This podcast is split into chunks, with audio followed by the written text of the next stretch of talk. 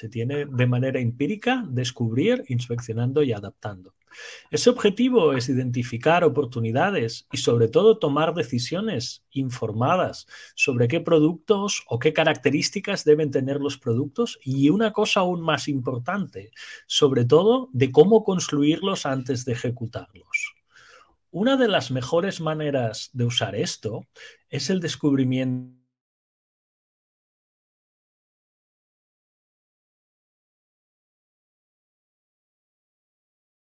Primero os vamos a introducir el concepto de Lean Startup y luego lo compararemos con Design Thinking. Lean Startup es una metodología para desarrollar y lanzar nuevos productos o servicios que enfatiza sobre todo una iteración rápida en tiempo.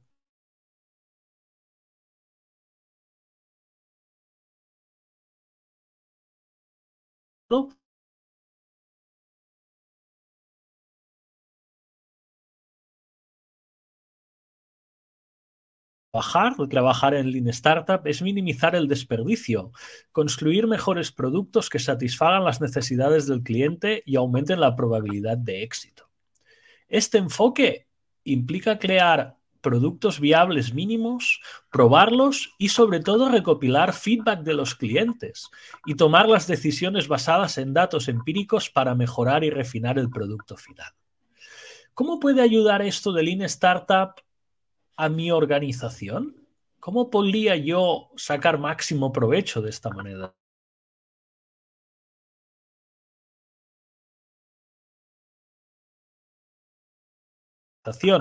ya que al tirar rápidamente y recopilar ese feedback de los clientes desde el principio, puedes llevar tu producto o servicio al mercado mucho más rápido. También te ayuda a reducir el riesgo de fracaso mediante el aprendizaje validado que puede tomar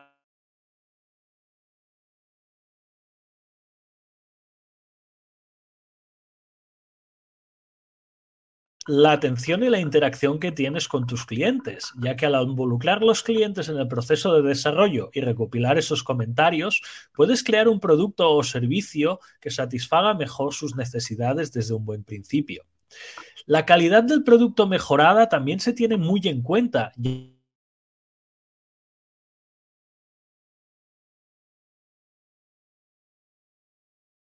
refinada. Esos recursos que tienes siempre al inicio, cuando tu idea aterriza, las puedes usar de manera más eficiente, al centrarse básicamente en el aprendizaje validado y eliminando el desperdicio.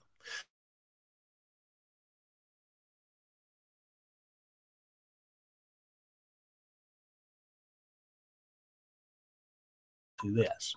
En general, Lean Startup te ayuda a lanzar mejores productos y servicios de manera más rápida, con menos riesgo o por lo menos riesgo controlado y elevando al máximo la satisfacción del cliente.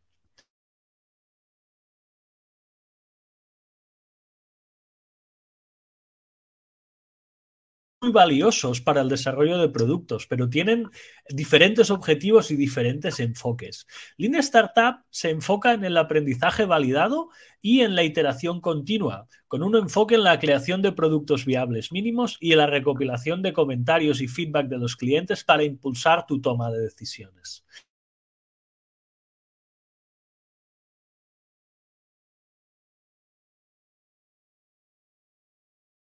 Por otro lado, Design Thinking es un enfoque centrado en el usuario para el desarrollo de productos que implica empatía, experimentación e iteraciones.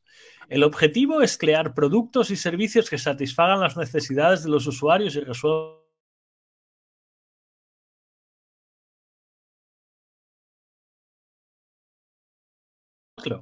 El mejor enfoque depende de un contexto específico y de los objetivos que tú te pongas en el desarrollo de tu producto o proyecto o iniciativa. En muchos casos puede ser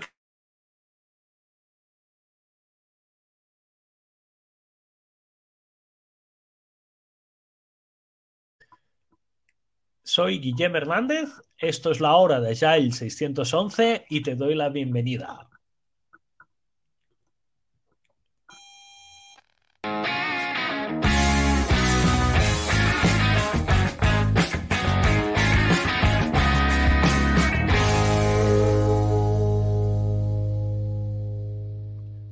Buenos días, Ulises. ¿Cómo estás? ¿Qué onda, qué onda, qué onda, qué onda? ¿Me escuchas bien?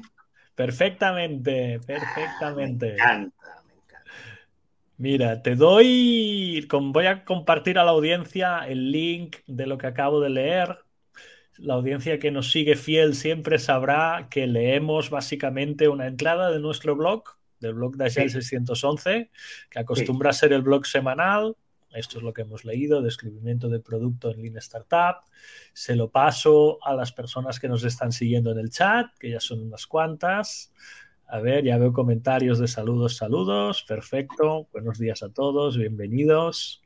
Sí, ya tengo un comentario en el chat, Ulises, que podíamos tratar. Sí, lo, voy a, lo voy a poner en pantalla, Carlos, que no se pierde una. Sí. ¿Qué opináis de Agile Inception? Hacerlo fuera del sprint. Guillem, por favor. Bueno, y Ulises también, te vamos no, a... te preguntaron a ti, responde tú. ¿Qué opinas de hacerlo fuera del sprint? Yo creo que es necesario hacerlo fuera del sprint, ¿sí? Porque para mí Agile Inception es colocar el... Sobre todo colocar el... la generación del product backlog.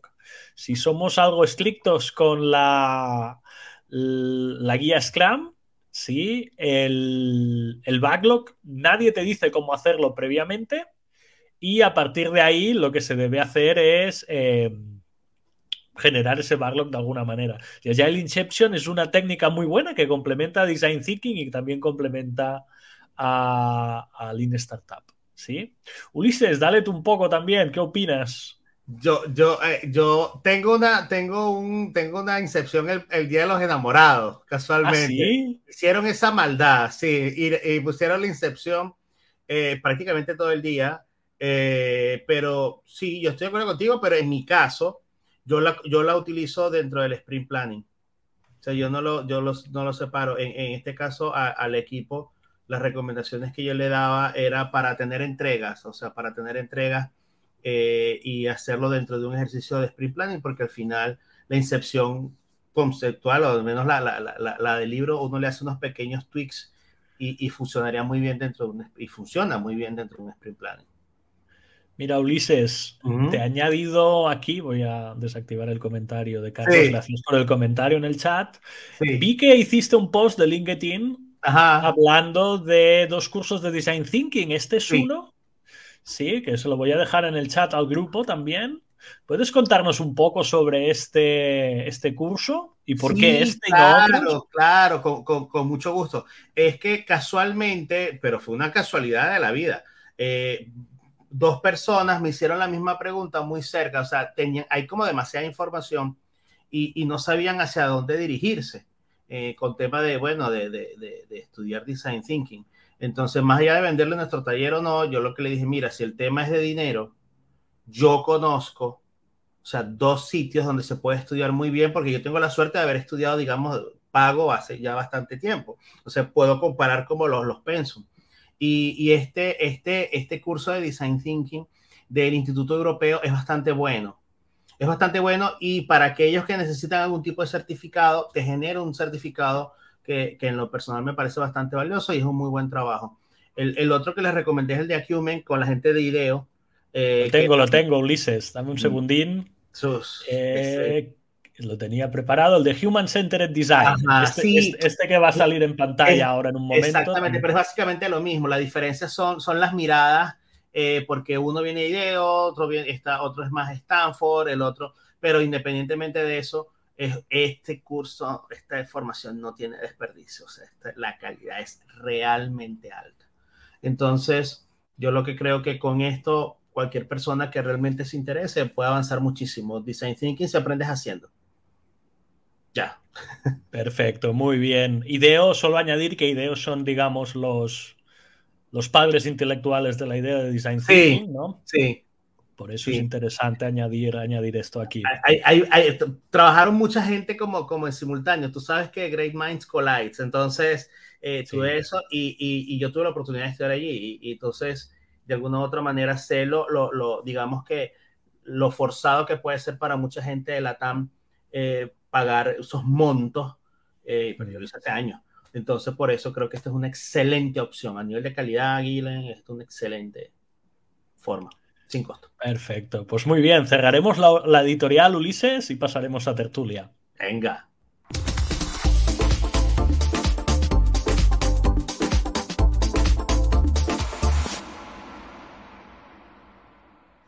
Muy bien, pues ahora empezaremos la tertulia.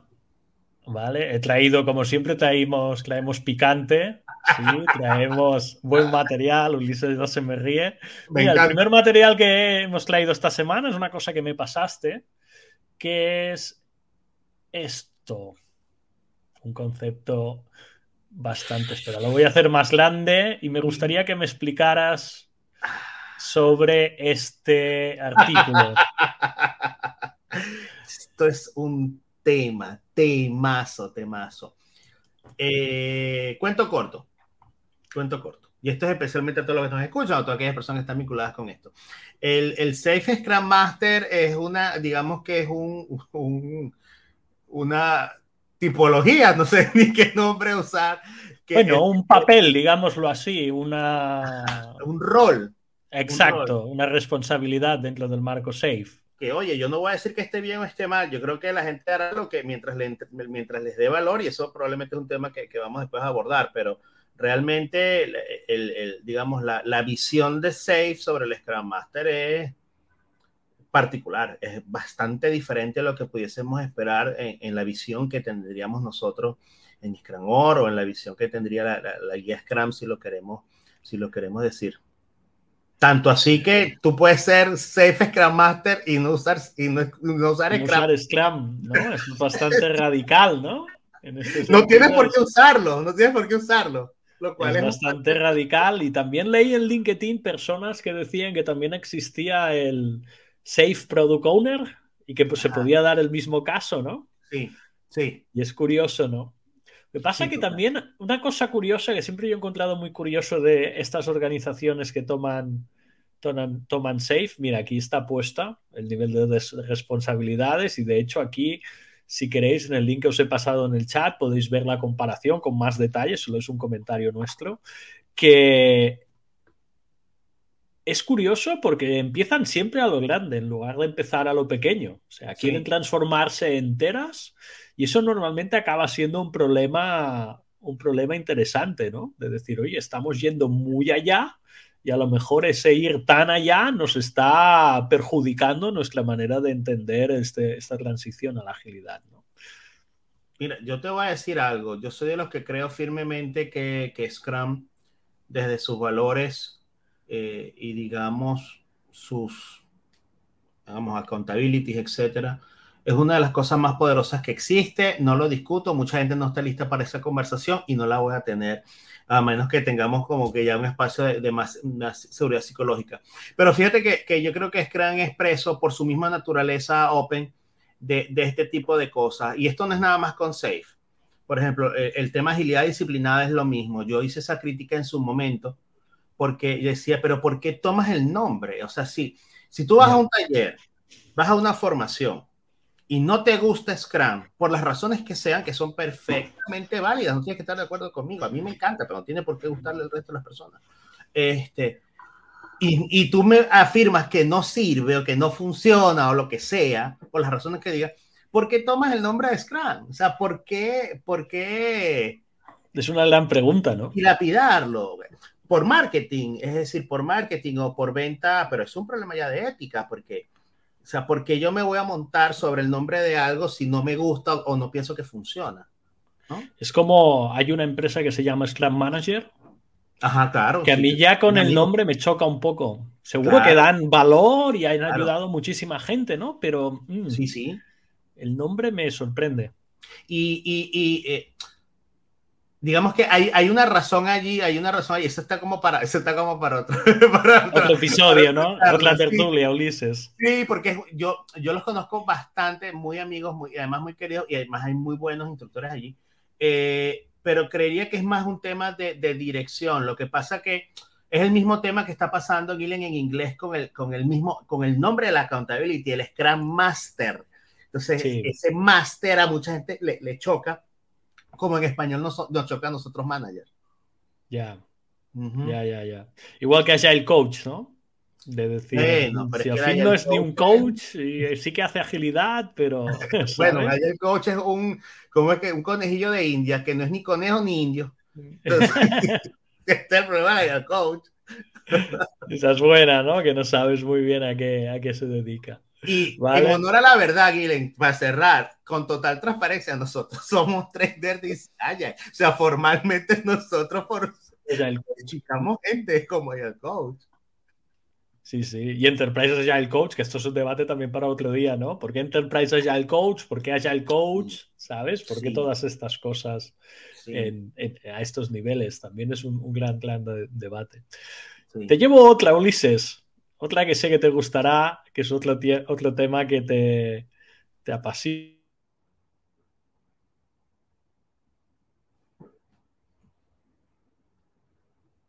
te he puesto aquí. Ya verás cuando cargue la imagen. Ah, grande, el chat. Aquí, cuéntame, estoy algo desconectado de Twitter. Cuéntame la última. A nivel de organización, sobre todo, cómo ha afectado, eh, bueno, los cambios. Mira, yo te cuento la última que tengo. La última tuya. Ajá. Bueno, hoy acabo de entrar a Twitter. Yo, yo soy muy fan de Twitter, ¿eh? Yo vivo allí y ya me encanta Twitter. y he visto un post de Elon Musk hace como 40 minutos que solo era un punto. No sé si le ha pasado algo, si se le ha escapado el tweet, un tweet de estos bolsilleros, no lo sé, pero solo era un punto. Y sí que vi ayer lo del Twitter Blue, que si quieres tener el check azul en tu cuenta con 8, ahora no sé si eran 8 o 9 euros, podías decir, oye, soy, soy yo. Hasta me lo llevo a plantear. Digo, bueno, al año 90 euros tengo check blue y ya subo de nivel en la red social. ¿no? ¿Qué más has visto tú? Eh, hay varias capas, hay varias capas allí, hay varias capas, digamos que desde un punto de vista personal o digamos profesional dentro de nuestros roles, eh, ciertamente puede ser preocupante, pero no es solo el hecho solo de Twitter, es, prácticamente cualquier red social que se crea como ese círculo vicioso, Gillen, de como yo publico algo, entonces, dependiendo de la respuesta, me voy alineando y voy respondiendo para ganar más audiencia. Entonces, mis acciones están orientadas a la visibilidad. Entonces, eso es un filo, un filo para, para caminar muy difícil y, hay unos temas allí éticos que lastimosamente poco se hablan. Pero, pero más allá de eso, yo creo que eh, es, el, es la gran diatriba que tiene un product owner. Es decir, cómo logras generar valor. O sea, cómo realmente, desde una perspectiva de, agilidad, si lo pudiésemos utilizar, que creo que agilidad aquí se queda corta, pero vamos a suponer que vamos a hacer este ejercicio. Yo creo que el rol de, de, de Elon Musk, más o menos, que es un product owner, product owner o un chief product owner, no sé qué sería el sí, bueno, un product owner a lo grande, diría yo, con mucho poder Estamos hablando, ¿cuánto desembolsó? Pues, o sea, ¿cuánto fue el desembolso? Bueno, yo creo, aquí lo decían en euros, 40 mil millones de euros, una cosa así. Pero esto es otro debate. ¿Tú crees que francamente Twitter como producto tiene ese valor de mercado? Porque eso es una yo de dinero terrible. Yo creo que yo sí, vamos, usamos EBM, vamos a hablarlo desde EBM, desde gestión basada en evidencias. De gestión basada en evidencias, ¿vale? Yo creo que desde el punto de vista de valor no realizado, la, la potencialidad que tiene Twitter es absurda.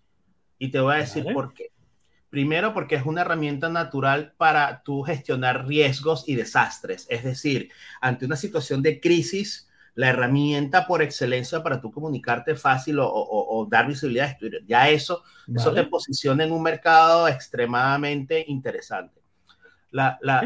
el segundo elemento de valor no realizado es, la base de usuarios que tiene y, y, que yo creo, lo, que, lo último que yo entiendo es que eh, este product lo que está viendo es que al final Twitter va a ser como un gran, es como la gran meta app, o sea, como una app que va a ir ya hacia lo financiero, hacia la transaccionalidad, hacia la conversión de otras cosas. Eso, eso conceptualmente es muy poderoso.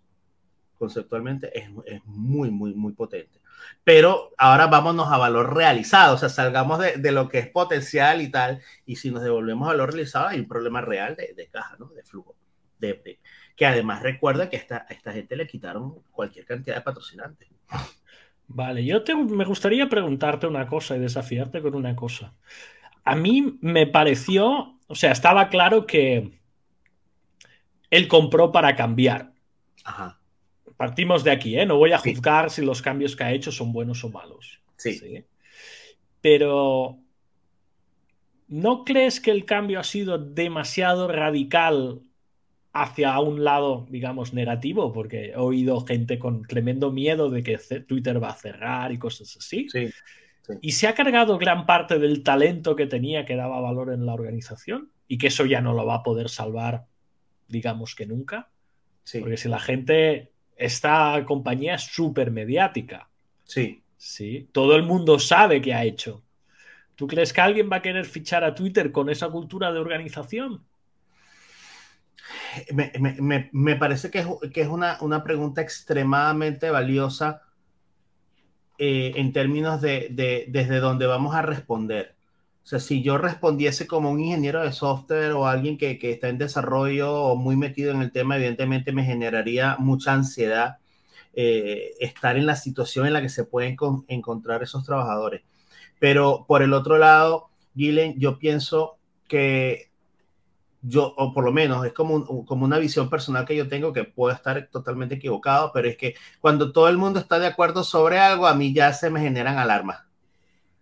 O sea, cuando ejemplo, yo tengo a toda la prensa y tengo todos los discursos y todo el mundo está sobre lo mismo, eh, a mí me hace pensar y, y, entonces yo no sé si él será bueno, será malo, no sé, es un liderazgo muy particular.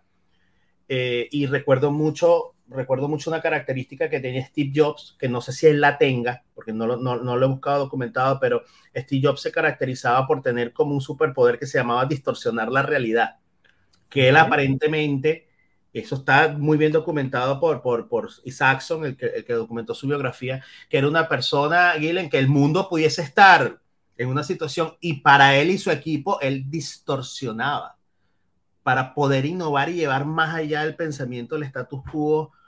Prácticamente tienes que tirarte a todo el mundo encima. Entonces estoy, estoy como en esa expectación de, de realmente de saber ver qué pasa, ¿no? quién tiene la razón en, en, la, en esto.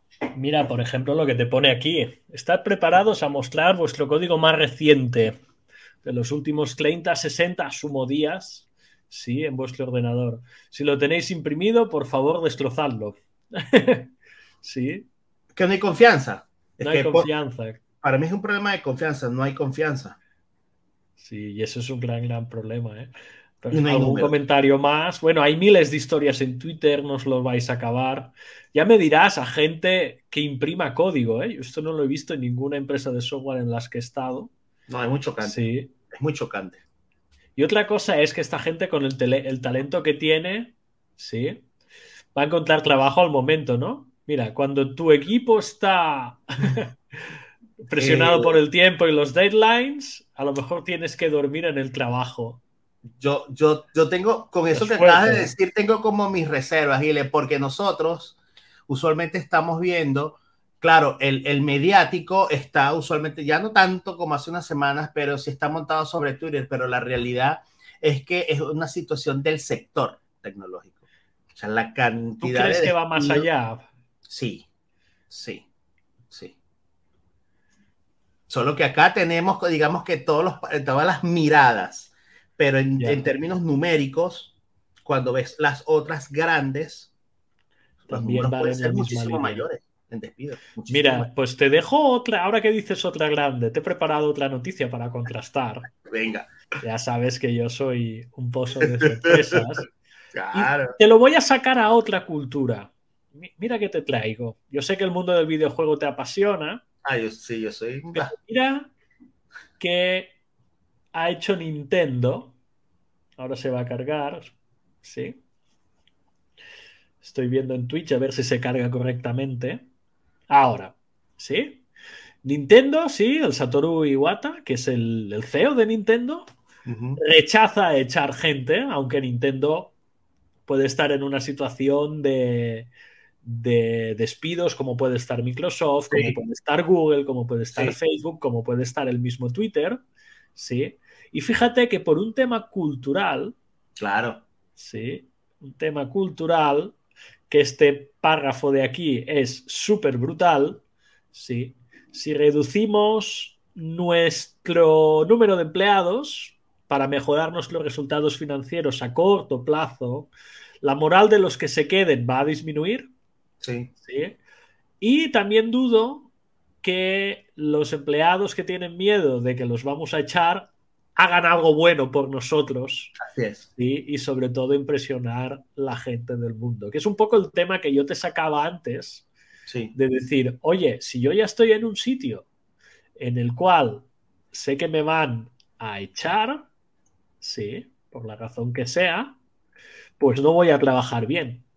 Voy a pensar mucho más en el mañana, voy a buscar trabajo y no voy a hacer esto. Y yo creo que esto es un tema cultural, de la visión que tiene una empresa japonesa Así es. centenaria Así es. que una empresa mucho más joven como puede ser Twitter, que acaba siendo un, ¿cómo se dice? Un instrumento mucho más financiero que, que de otro tipo. ¿Cómo lo ves? ¿Cómo ves este cambio de mirada? Estoy absolutamente de acuerdo contigo, sin caer mucho en lo filosófico que me encantaría, pero para no aburrir a, a la escucha o, lo- o después tú y yo lo profundizamos, pero bueno, eso lo sabes tú muy bien, es parte de tu familia.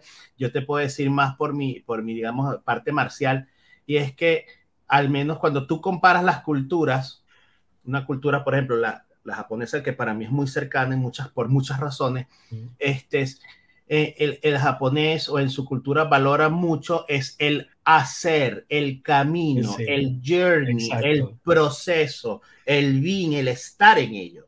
Entonces, más que el resultado en sí mismo, que es, es algo muy diferente a la visión occidental que, que es el resultado lo que cuenta y ahora es el ahora, o sea, con resultados y ya.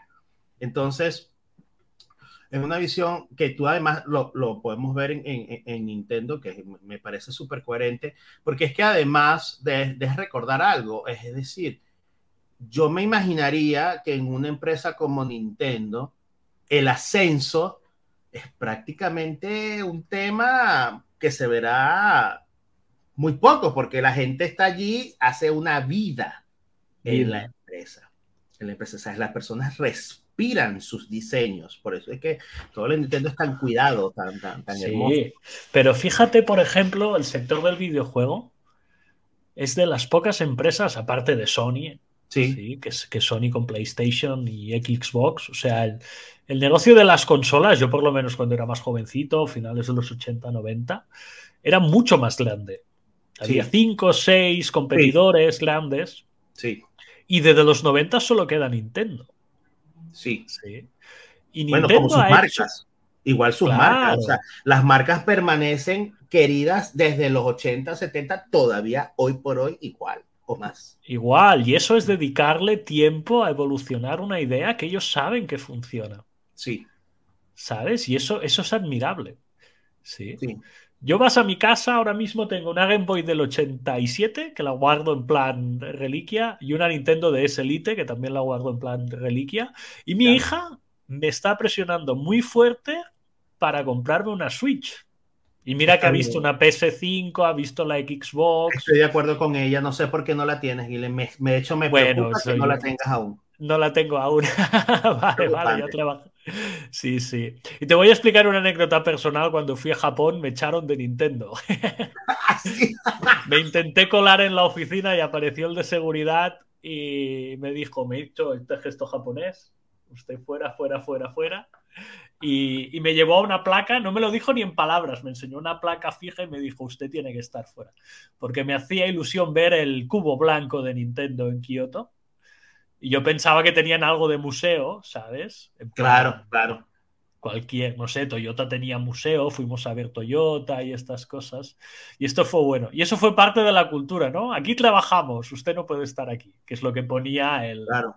el cartelito, ¿no? Es interesante ver este cambio, este cambio de cultura. ¿No? Y Sí. te digo dos cosas como para que, para que lo tengamos como, ojo, lo, que- lo que decimos acá son opiniones personales y no tienen que estar de acuerdo con uno en lo absoluto, pero es que tú lo ves, Guile, vamos a hablar, por ejemplo, de, de formas de trabajo. El sistema de Sí. producción Toyota versus Lean. Sí, La versión americana versus la versión japonesa.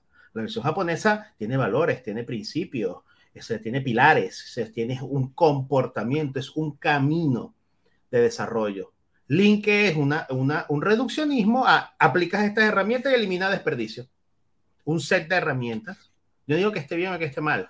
Lo que digo es que veamos esa diferencia en la visión de las cosas. Claro, y, y Gillen, hoy por hoy, y en esto quiero ser bien taxativo, o sea, la persona que lidera y que no entienda o no acepte el hecho de que el impacto psicológico está ya lo suficientemente demostrado eh, el resultado que tiene sobre las capacidades de, una organización. Quien no quiere entender eso, bueno, eh, sencillamente a la en innovación no va a estar por lo menos. Estará manejando una empresa, ahora haciéndola crecer, ahí es donde vendría. Y fíjate que, que yo creo que las tecnológicas se van a reestructurar. No dudo que Google desaparezca, que Microsoft desaparezca, pero Nintendo dentro de 4 o 5 años volverá a levantar vuelo seguro, o sea, no tengo absolutamente ninguna, ninguna duda. ¿Sí? Te traigo más, más picante, Ulises. Me encanta. Ya sabes que yo te traigo muchísimo más picante. Vamos a cambiar un poquitín de tercio. Llevo dos cositas de picantes de tertulia que me gustaría añadirte. Mira, este es un tweet que también estuvimos discutiendo en nuestro grupo de WhatsApp. Sí, déjame situar a la audiencia en este tweet. Le voy a dar un, un compartido. Ah, este es un buen esquema, se lo dejo en el chat para que lo, lo, revisiten, ¿sí? Lo voy a hacer más grande para que se vea, no sé si lo puedo hacer demasiado más grande. Puedo hacer el tweet más grande, ¿sí? Básicamente dice, Agile ha ganado y ha perdido, ¿sí? Esta es una de las maneras, de muchas maneras, ¿vale? Algo que era un ayudable, digámoslo así, se ha, transformado en una commodity, se ha industrializado y se ha, digamos, rebajado con agua, ¿sí? hasta el punto de que no sea reconocible. ¿vale? Esto ha pasado en Agile, esto ha pasado en partes del product management, esto ha pasado en DevOps, en diseño, etcétera. ¿Vale? Y aparte aquí podéis ver un dibujo donde os explica, digamos, la evolución de todo esto, ¿sí? Desde que sale como práctica, el nombre, los primeros blogs, mindset y toda, toda, toda, toda, toda la evolución hasta que pasa a ser una industria. Yo muchas veces me refiero a la agilidad como la industria de la agilidad. Y hay mucha gente que se sorprende. Pero es que realmente somos una industria. Sí. Es que los PCT somos particulares. ¿Cómo ves eso? ¿Cómo ves eso, este comentario? Mira, eh, yo lo veo como que es algo que a mí me parece, bueno, primero quien lo elabora es una persona bastante brillante, yo lo sigo hace años, me parece que en el área de producto leerlo siempre es un placer. Y, y yo estoy bastante alineado. Yo pienso que es inevitable por la naturaleza mercantilista de las cosas. ¿Qué significa esto? Al final hay un tema sexy, o que era bastante sexy. Cuando una cosa es sexy, todo el mundo lo quiere tener. Es natural, es normal, somos humanos. Es, cuando, es un negocio y todo el mundo quiere un pedazo del pastel. Y en la medida en que se va haciendo el pastel, cada, los pedacitos se van haciendo más chicos y entonces, si existen algunos valores, estos se van perdiendo. Y en esa pérdida, entonces, bueno, empieza la masificación y todo. Eh, como, y eso se explica muy bien con la curva de la innovación, lo que él está aplicando básicamente aquí en la curva de la innovación, inicialmente habían unos early adopters, luego se masificó y se industrializó y ya. Y es lo que es, lo que es hoy, Guilherme, que tú lo sabes mejor que yo, que literalmente hay gente que nos paga ni siquiera ya para preguntar, sino para saber, bueno, este, por dónde empiezo. Exacto, ¿Quién tiene la razón? ¿Cuál es la que funciona? ¿Cuál es la que no funciona? Eh, y estoy bastante alineado a lo, que, a lo que él está diciendo. ¿Y no ves que la gente está un poco desorientada por el propio ecosistema? Sí, y, y en eso soy como que pesimista desde el punto de vista de lo, de lo mucho que disfruto la agilidad y, que a mí personalmente me parece que es una ventaja súper competitiva. En, desde el punto de vista personal, desde el punto de vista comercial, como lo somos nosotros como empresa, emprendimiento y tal y qué sé yo, siempre lo veo como una gran oportunidad porque al final al final eh, el mercado entiende, el mercado sabe, si la gente sabe, el mercado entiende eh, quién eh, es fake, quién no es fake, eso, eso se sabe por los resultados al final. Pero sí puede ser una situación muy incómoda para muchas personas que están haciendo un esfuerzo, pero que no entiende, que no entiende la situación. Lo terrible de esto al final es que la, la agilidad en muchas situaciones se convierte más en, un, en una receta impuesta especialmente por eso de buenas prácticas. En agilidad no existe una buena práctica, pero hay gente que te vende la buena práctica. Y eso genera entonces un círculo súper tóxico, en vez de ser un círculo virtuoso, un círculo tóxico de te vende buena práctica, toma la receta, ahí él es rápido, sigue esto, no funciona, entonces dicen, no, no es Gillen, dicen Scrum no funciona, o Kanban me engaña, o esto no sirve, desviando toda la conversación de la raíz del problema, que es la falta de valores y principios. Al menos en mi opinión. Perfecto. No, no, completamente de acuerdo. Sí. Es la pregunta estándar que tenemos siempre, ¿eh? Sí. ¿Por dónde empiezo? Ah, y mi siguiente respuesta siempre es lo mismo producto o, cambio. y a partir de ahí intento guiar a la gente. Claro, sí. Claro. Hay gente que lo tiene algo menos claro. Muy bien, te traigo la última de tertulia. Más picante aún, Ulises, más picante.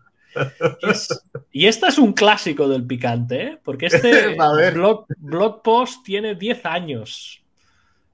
Sí, 10 años. Os lo voy a poner en el chat. Es, eh, pero ya estás hablando de Grandes Ligas, papá. Estoy hablando de Grandes Ligas. Dorado, este. Estoy hablando de. Mira, te, te cuento un poco el, el, background que hay aquí. Eh, primero, Ken, la audiencia que nos, nos diga, Ken es el fundador de Sclam.org ¿sí? y coescritor de la guía Sclam. Eso ya para situar a la gente.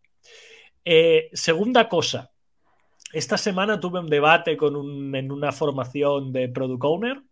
Tenía varias personas que querían formarse en esa responsabilidad y surgió la pregunta de eh, qué es el valor, ¿sí? ¿Qué es el valor entregado? Y, y bueno, yo me fui al glosario de Sclamorg y en el glosario de Sclamorg, sorpréndete, Ulises, no está la definición de Sclamorg de valor. No. Sí, yo lo busqué y dije, bueno, esto no puede ser, ¿no? Y estuve mirando, mirando y encontré este blog que como veis es de diciembre del 2013, ¿sí? Que esta es la, la opción más cercana a eh, una definición de valor. ¿Sí? Fijaros que os la voy a leer, ¿sí? El valor es una medida en un periodo de tiempo concreto, ¿sí? En la cual estoy eh, enfrentando tres cosas, ¿sí? La revenue que me hace un empleado por los gastos que tengo de ese empleado, punto uno. Punto dos, la satisfacción de ese empleado. Y punto tres, la satisfacción de cliente.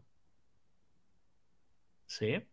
Fijaros que podéis pensar que así a bote pronto lo que piensas primero es, oye, valor para mí es satisfacción de cliente y ya está. ¿Vale? Pero fíjate Ken cómo articuló esa definición, sobre todo centrándose en revenues empleado menos gastos empleado y satisfacción del empleado. O sea, también estaba pensando en la propia organización. Sí.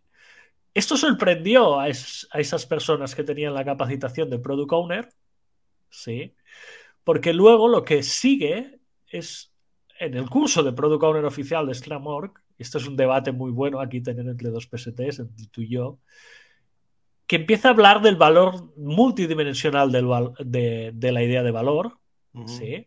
Y yo aquí personalmente les confronté dos cosas. Les confronté que puedes tener valor monetario, o no. Tú puedes hacer valor para aprender, por ejemplo, en lugar de valor para crecer monetariamente. Y esta definición de Ken, eso no lo está teniendo en cuenta. Mm. ¿Sí? A no ser que maquille satisfacción de cliente dentro de eso, que por yo lo que veo aquí no me lo parece. Si la audiencia sigue mirando el post, verá que básicamente da un ejemplo en Philips y esto es el... Uh, ¿Cómo decírtelo? Es que no es ni la gestación, es mucho antes de lo que vendría a ser EBM. Sí. O sea, este, post es la previa de la previa de EBM. sí, un, proto, proto EBM. Sí, y aquí está hablando de cómo mide las cosas en un proyecto tradicional, cómo mediría las cosas en un, un proyecto agile con Scrum, y a partir de ahí es un post relativamente corto, ¿vale? Mi pregunta es, Ulises, voy a volver a la definición de valor. Y os la dejo aquí en pantalla. ¿Qué me dirías de esta definición de valor? A mí me, me, me parece muy interesante, especialmente por el momento en que él la escribe. Estamos hablando del año 2013. A ver, a ver. El año 2013, sí, aquí eh, la cosa está todavía tecnológicamente incipiente, es incipiente en términos de, de, cloud, en términos de salida de iPhone, en términos de, muchas de las tecnologías que vinieron a revolucionar todos los temas. Y, me gusta porque o por lo menos como yo lo veo, Guilhem, o me identifico mucho, es porque para mí valor tiene como dos componentes, el objetivo y el subjetivo, que, es lo que tú de alguna otra manera lo es, el objetivo que podemos medir de alguna manera fácil, revenue, por ejemplo, típico, porque si no hay valor no va a haber empresa, o sea, si no la empresa eh, desaparece, pero hay un componente subjetivo que está presente allí, que es el de la satisfacción. O sea, vale.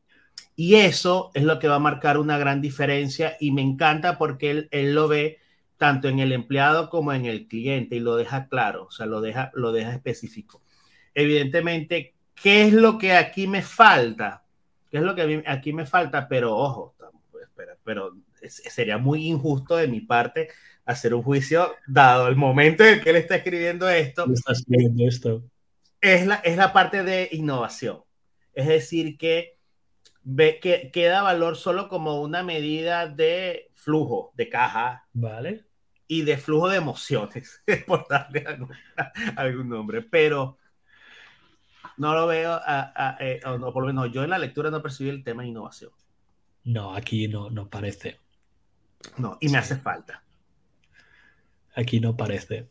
Es curioso ¿eh? que no lo hayan añadido al glosario es un tema que voy a sacar a, la luz delante de otros PSTs porque me parece curioso de que el valor, estamos hablando valor y está en la propia definición de la guía y no lo tenemos como término en el glosario de exclamor, que ahora es un ataque a exclamor que esto que estoy haciendo. No, no es un ataque. Un ataque intelectual, digamos. Es una, ah, una retroalimentación positiva.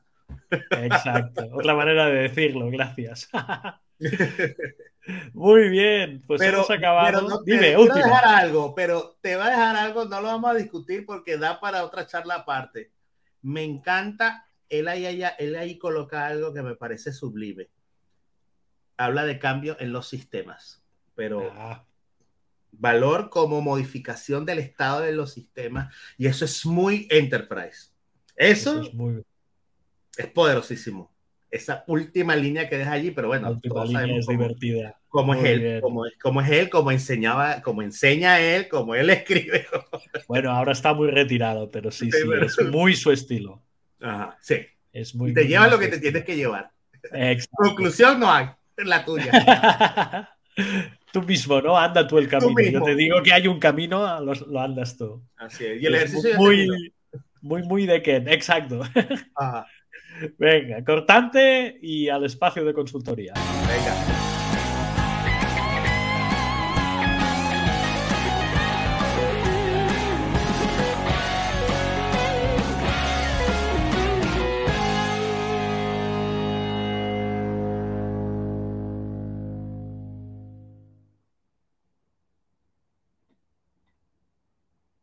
Cosa número uno. Esta te va a gustar. Cosa número uno. Mira que me, he comprado un juguetito. A ver. Antes, ¿qué es esto? Vale, mira, sí, vamos a decir, mira, continúa en Spain. Mira, mira qué preciosidad. Mira, te explico qué es. Te explico qué es. Son unas cartas que te ayudan a varias cosas. Ok. Te ayudan a explicar historias. Ok. Sí te ayudan a tácticas de equipo para hacer workshops, generación de ideas, gestión de equipos y las leyes de UX, que esto es para también descubrir productos. ¿Vale? me, las he encargado hoy cuando tenga más background, ¿sí? Haces la demo.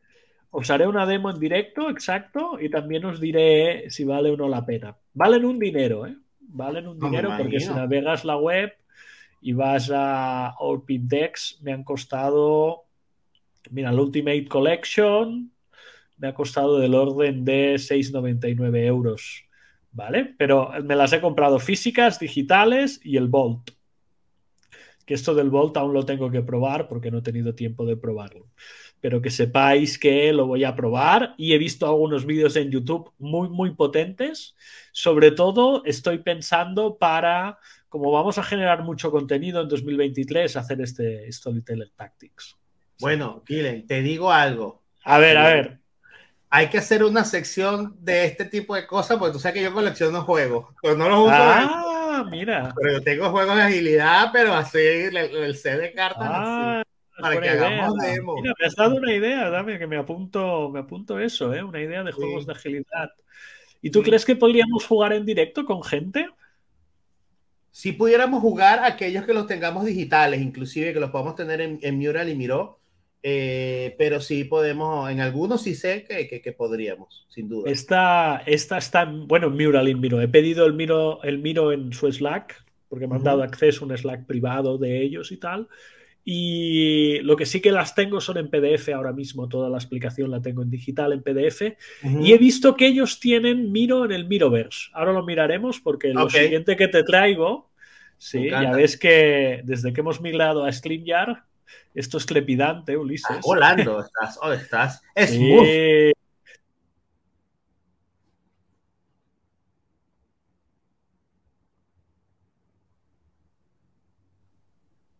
Les he puesto, uy, me he ido al Miro, sí. He hecho, como esta semana he tenido un tema de Product Ownership, les he preparado un Agile Inception entero para crear un Product. Backlog y lo he probado con, con estudiantes. ¿Cómo te fue? Mira, te cuento. A ver, el... tenía cosas mucho más rodadas que otras, eso también te lo tengo que confesar. Ya. Sí. Por ejemplo, e- esto es el todo. Ahora tendríais que ver en pantalla el todo. ¿Sí? Esto es Sí. el todo. Correcto. ¿Vale? Y luego yo siempre empiezo igual con este ejercicio, un ejercicio de estrategia y visión de producto. ¿Sí? En el cual les pido sobre todo que me desarrollen la visión de ese producto. ¿Sí? Y a partir de desarrollar esa visión, ya pueden hacer todo lo que sigue. Grupos objetivo, necesidades, propuestas de valor, metas de negocio, todo. ¿Vale? Fíjate que está basado en el Link Canvas y en el Product. Vision Canvas de Roman Pinchler. Ujú, O sea, yo cogí esos dos canvas y los mergeé. no sé si es un verbo en español, mergear, pero me lo acabo de inventar ahora mismo. Lo que hice, fusionar. ¿Sí? Fusioné estas dos, esas dos maneras. ¿Vale? Después de que la gente tiene la visión, ¿sí? Me fui al mapa de impactos. Bien. ¿sí? Acuérdate que la visión tiene tres niveles. Sí. Pues estamos en el nivel más alto, que es tener la visión del producto. Ahora vamos a la meta de ese producto, que es la meta intermedia según gestión basada en evidencias. ¿Vale? Y aquí les digo que me hagan un mapa de impactos. Pero aquí aún tienen alguna pata que no les acaba de cerrar, que es la user persona, por ejemplo. Eso era lo que te iba a preguntar. ¿No les hizo ruido? Espera, Ajá. porque esto es lo siguiente. Ya, ya. Primero, el propósito de la user persona, que es esto que está aquí, muy a alto nivel, y luego ya un análisis de cómo llevar la user persona. Aquí estoy abierto, tengo una duda tremenda si es hago la persona antes del mapa de impactos o hago el mapa de impactos después de la persona. Es una cosa que me gustaría escuchar tu opinión. Yo te retaría, te, te- te retaría, o, o me gustaría es más bien como, como lo hago yo, retar a los participantes desde el problema. ¿Vale? Este y es el que descubre tú, tu persona, tu protopersona. Como estamos en académico, puede ser protopersona, pero lo retamos desde el tipo de problema. Que en la vida real sería, bueno, conoce quién es tu cliente de tu segmento. ¿Vale? Y lo, harías así. O sea, primero lo, retarías. Sí. Claro, yo este, digamos que lo mastiqué bastante para que ese, ese camino fuera. Pero me encanta cómo estamos, o sea, eh, a nivel de consultoría, esto, a nivel de y suite, te hacen así que corazón. De hecho, les he puesto el link en el chat que lo he subido al Miroverse y también lo voy a dejar en la. Te pasaste. la, Mira, me ponen en el chat, Ulises, pongo un comentario. ¿Habéis probado el Just to be Done Canvas? Sí. ¿Sí? Sí. Vale, perfecto. Yo no. no sé de qué Canvas me está hablando esta persona del chat, me disculpo. Vale, sigo con la, explicación. Aparte de esto, ¿eh? hemos hecho visión, mapa de impactos y personas. Nico es instructor, así que, así que estamos, por eso la, pregunta.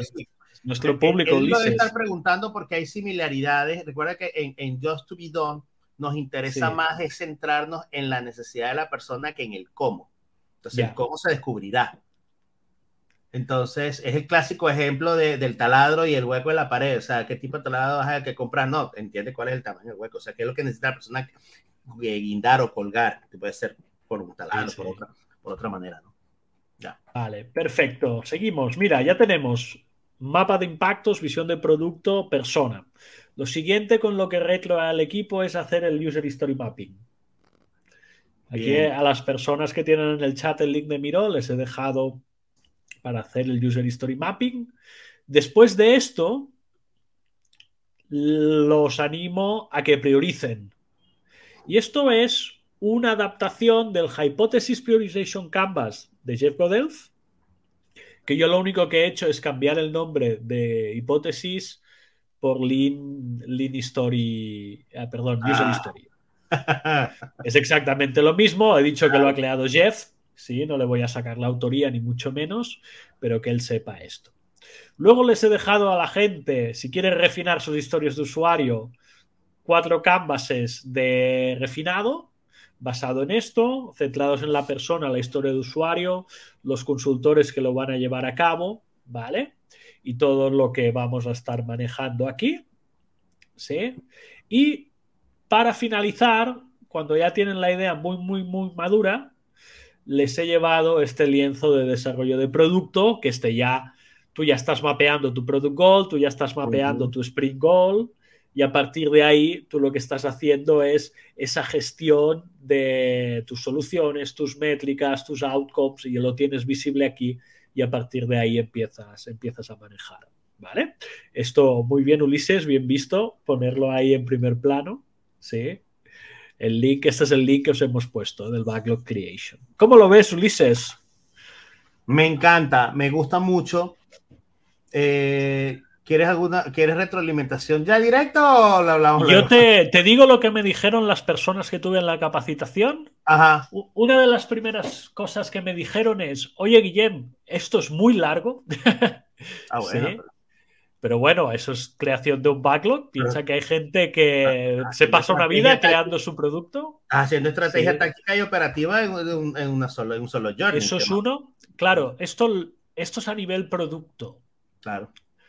¿Qué cambia de esto cuando tenemos el, completo?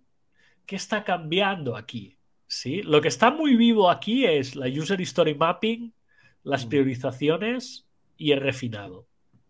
Esto está en constante evolución. ¿sí? Esto está girando muy rápido. Difícilmente tú vas a cambiar la visión de tu producto, o sea, lo que es estrategia y visión de producto puede pivotar, pero no cambiar disruptivamente. Puede cambiar tu product goal y que tengas que rehacer tu mapa de impactos. Puede ser que te expandas en protopersonas y también cambie allí. Sí. Pero claro, los cambios que tienes a ese nivel comparado con los cambios que tendrías a nivel User History Mapping son muchísimo más pequeños. Eso fue el feedback principal que vieron aquí. ¿sí? Que era muy largo. A ver, claro, para esa capacitación, este workshop fueron cuatro horas buenas. Claro. Y piensa que era una oportunidad que venía de cero, que no la habían visto en el pasado. Seguramente si fuera una oportunidad ya existente, la podrían, la podrían haber hecho en menos tiempo. Y ahora me gustaría saber tu feedback, Ulises. A mí, a mí me, me, gusta muchísimo la progresión. muchísimo. Tal vez, pero ya es más por un, tema, de un tema personal, es, es eh, yo, yo daría como opciones de herramientas y, lo repensaría más en el, en el flujo que estás, que estás planteando y me encanta. Pero claro, es, un, es parte del Myrover. Y el Myrover tú vas con la herramienta ya, el ABC ya hecho. el ya hecho. Pero, pero, por ejemplo, es, las personas pueden a veces sentir pesado el user story mapping o tal vez no lo necesito, entonces puedo irme más por prototipado o puedo, o, tal vez es un tema de comentarios, pero como, como flujo de trabajo me parece que está muy potente muy potente. Parece una incepción en sí misma, ¿viste? Para que sepa. Es que lo es, sí, sí, porque era uno de los problemas más grandes que se encontraron. Digo, oye, ¿cómo armo mi product backlog previo a, todo? claro. ¿Cómo gestiono yo eso? ¿Cómo manejo yo eso? Pues esta es una de las partes a, manejar y a tener en cuenta. Sí. ¿Cómo manejo yo esto y cómo evoluciono yo esto? Vale, nos hemos puesto el link aquí sobreimpresionado en pantalla, lo tenéis en el chat. Sí y a partir de ahí, pues bueno, danos feedback y cualquier cosa adelante. ¿Quieres añadir algo más en el espacio de consultoría, Ulises? No solo... que lo usen. Que lo usen. que lo usen y nos den, y nos den, y nos den retroalimentación para seguir. Que nos den feedback, ¿no? Claro que sí.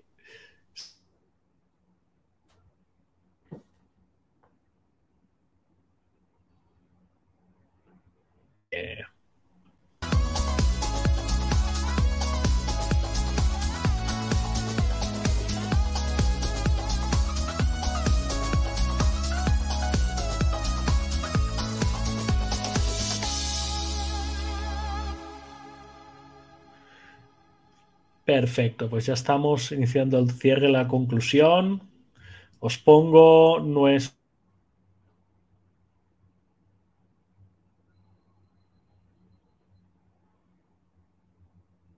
aquí, os lo voy a sobreimpresionar en pantalla. Sí, ahí lo tenéis. Este es nuestro WhatsApp, más 34 93 7 37 28 34. Ahí lo tenéis.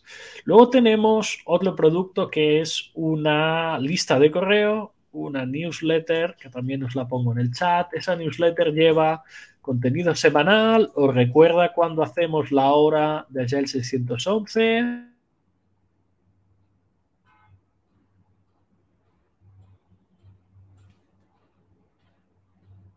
En Spotify, Apple Podcast, Google Podcast, en diferido en YouTube. ¿sí? En este canal de Twitch, ¿sí? Este canal de Twitch de Shell 611.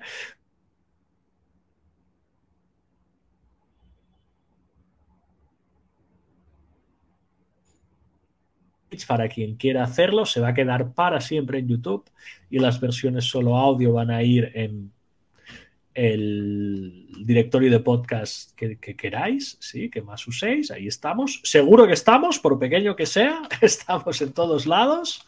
Y Ulises, últimas palabras que ya le daremos al cierre. Eh, que la fuerza les acompañe siempre. la fuerza les acompañe siempre. Esta me ha gustado mucho.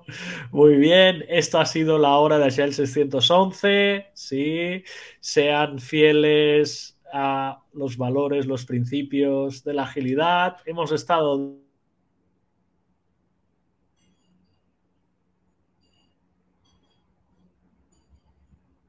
Ahí vamos.